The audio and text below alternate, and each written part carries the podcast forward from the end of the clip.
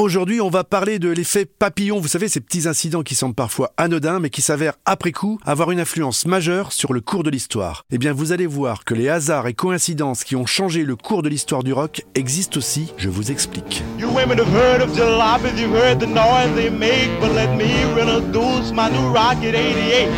Yes, it's straight, just one way. Everybody likes my Rocket 88. Baby, we'll ride in style,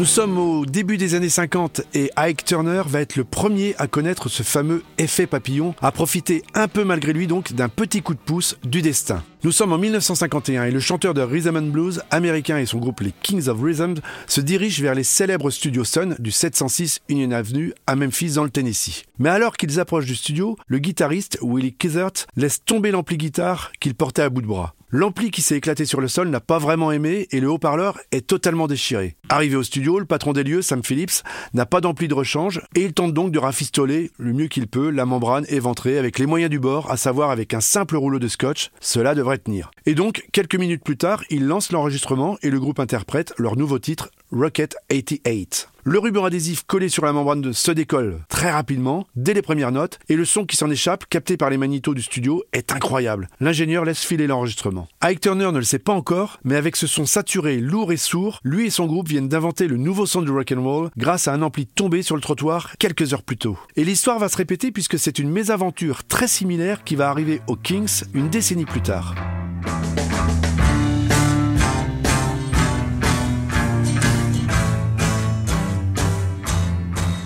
Nous sommes en 1964. Les frères Davis sont en studio pour enregistrer leur premier album. Dave, le guitariste, a bien du mal à régler son ampli, de marquer le picot, bien capricieux apparemment ce jour-là. Il a beau tourner tous les boutons dans tous les sens, rien n'en sort vraiment de bon. Alors apparemment très énervé par la pression du studio et puis ses collègues qui doivent l'attendre je suppose, les problèmes d'ampli finissent par le mettre en rage. Alors il va complètement péter les plombs, il ramasse un couteau qui traîne euh, juste sur une petite table et il en donne des grands coups dans la gamelle du haut-parleur. Ses collègues sont obligés d'intervenir pour le calmer. Il finit par les écouter, il branche sa guitare et commence à jouer quelques riffs. Un son puissant et saturé sort de l'ampli. Les musiciens et ingénieurs du son sont sans voix, carrément impressionnés par ce son. Ils lui demandent même de continuer comme ça, de ne rien changer. Le guitariste attaque alors le riff de leur nouveau titre, un nouveau morceau qu'ils ont prévu d'enregistrer ce jour-là et qui a pour titre You Really Got Me. L'ingénieur du son lance les magnétos. Avec ce riff et surtout avec ce son, les Kings viennent d'inventer le fuzz et viennent de créer le premier tube de hard rock de l'histoire de la musique.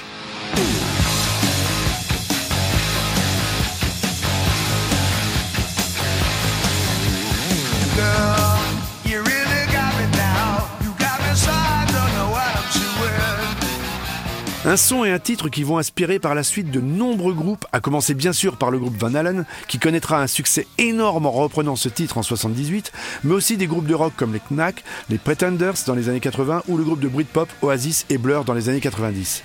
Rock Story, c'est fini, on se retrouve très vite avec une nouvelle anecdote incroyablement rock.